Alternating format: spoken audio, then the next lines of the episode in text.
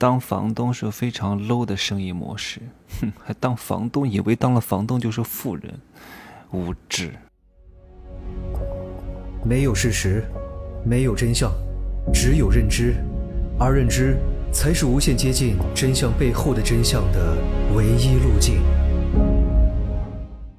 哈喽，大家好，我是真奇学长哈，我今天刚刚到三亚，现在是二十一点五十一分，那我来录一下今天的这个节目。最近发生了很多事情，呃，包括各种所谓的大 V、中 V、小 V 啊，各种名人出事儿的事情。我看了，我觉得很正常，因为都在我的预料之中啊。只不过具体是谁不在我的预料之中，因为我并没有去预料具体是哪一个人，那肯定是这个段位当中的其中某一个人，因为我知道这个背后的逻辑是什么。它不是一个偶发事件啊，它也不是一个。这个单个事件，那为什么能上热搜让你看到呢？对吧？我不能再讲了哈，我只能讲到这里，啊，因为，好，这个话题就跳过了哈。今天要说什么呢？啊，就是很多穷人，很多弱者，因为他们没有见过世面啊，所以他们总是在幻想，什么生意是非常好的商业模型。哎呀，我要是过上这样的日子就好了。他们一点经济学都不懂。他们一点财务结构都不懂啊，每天都在那儿瞎扯啊！你们一定会听过很多人讲，我最大的梦想就是多买几套房子，然后收租，当房东啊！最好是拎着一串钥匙啊，每天下楼巡视，各家各户吃一点啊，然后穿个大裤衩，穿个背心啊！但是我非常有钱，拎着一串钥匙出来，天哪！我还以为他是保安呢。请问这是一个很好的商业模式呢？我告诉各位哈，收租当房东是非常差的生意模式啊。我举个例子好了，请问如果收租是一个呃非常好的商业模式的话，那请问那些房地产商为什么要卖房子呢？许家印就不会破产了，对吧？我盖好了之后全部出租就行了呀，我干嘛要卖呢？对不对？哎，当房东。我天天收租就好了呀，有什么可卖的呢？你看看，他会讲。你看，那个广东那个拿大钥匙串的人挣很多钱啊。各位，你有想过一个问题没有？他的那个什么租的那个楼，哪怕是一栋，请问这这一栋是不是商业地产？对吧？商业地产就不存在二次贩卖的，因为你二次卖的话，交易税费是非常之高的。也很少会有人接盘，除非你是极度稀缺、极度黄金的地段，还有那么一丝丝可能，但是大概率不会有人做这样的生意的。所以呢，你哪怕有一栋楼，你只能出租。那我请问，这一栋楼是你全款买的吗？那你不是全款买的，你每个月要不要还贷款？贷款是不少钱啊，你贷款的钱从哪来？难道是你自己挣来的吗？你有这个能力吗？对不对？我相信大多数这种所谓的房东没有这种能力，他靠的无非就是通过他买的这个商业地产去收租。请问收租这么容易吗？现在很多店，很多因为疫情的原因，很多实体生意并不好做，店是租不出去的，对吧？租你商户的这一个人，那可能因为很多外在因素，我大不了不租了，对吧？我交的押金也不要了。无非就损失个几十万，那请问房东呢？没人租了，但是他每个月还贷款，这个钱从哪儿来呢？你想过这个问题没有？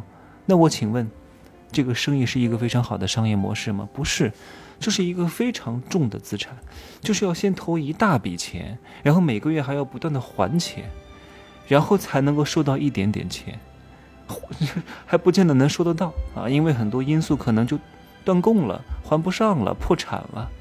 对吧？破产之后，有可能银行起诉你，你还倒欠银行钱。请问这是一个很好的商业模式吗？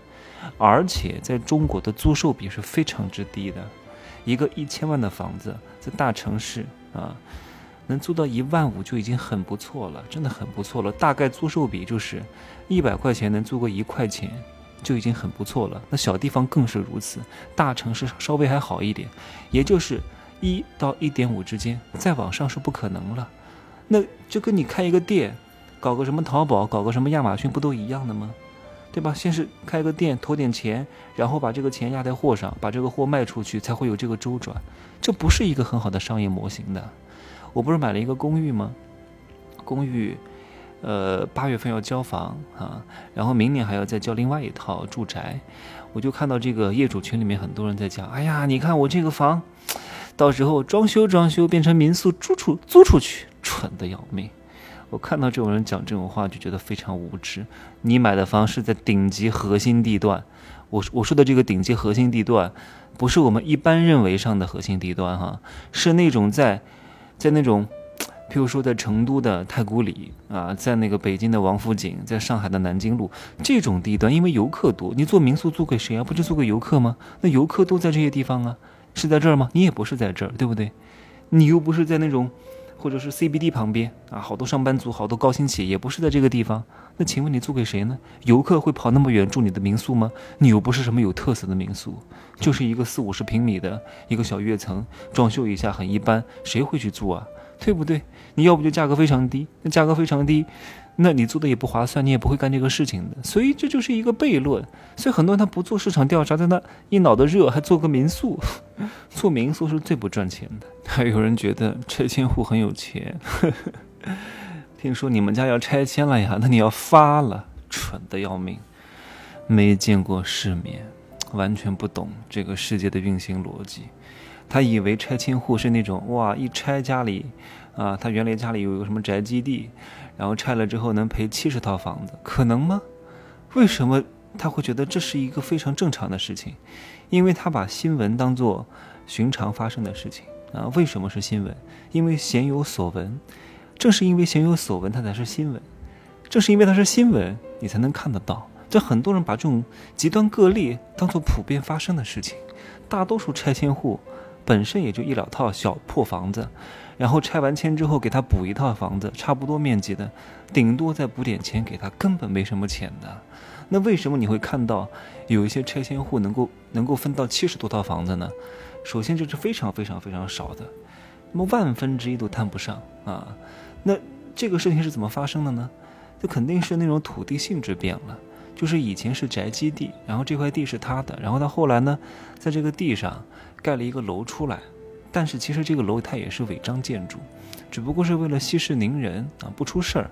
后来就让这个开发商把这个钱补给他了，对吧？那就多给他点房子，然后他就发财了。然后发财了之后，这个事情就发酵了，发酵了之后就变成了新闻，你看到了，以为啊，所有的拆迁户都是这个样子，这不是无知吗？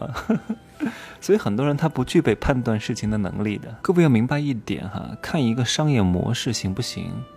不是看它的投资标的有多大啊，主要看什么呢？看这个资金的使用效率。什么意思？为什么说金融业是万业之首？因为金融业的资金使用效率非常之高。你看那些小贷公司，一万块钱，今天借给你，两天还了，然后再借给别人，然后他又还了，然后再借给别人，哇，一年能流转很多次。同样的一万块钱，哈。做这种金融业的，什么小贷的啊，一年滚动了三百六十五次，那就意味着这一万块钱等于三百六十五万。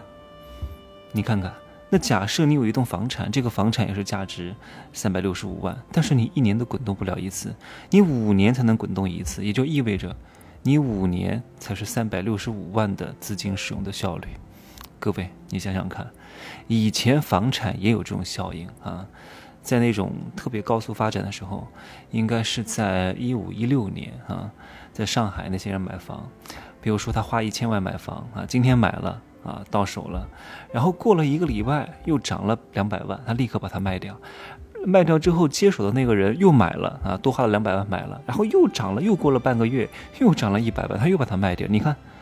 这个资金的使用效率就比较高，但是这个时代已经一去不复返了，有各种各样的限购政策啊，也也以及现在房产已经没有那么大的涨幅了啊，所以你想想看，什么样的生意模式是好的？多听听商业世界罗生门啊，省得自己上当受骗，好不容易挣点钱，给各种各样的骗局都骗了，又是投那个资搞这个项目加这个盟啊。太多了，各位长点心吧啊！先守住钱，然后再去赚钱啊！然后赚钱的同时呢，断情绝爱，吓死了！断情绝爱，东方不败啊！就这样讲吧，祝各位晚安，我也睡觉了。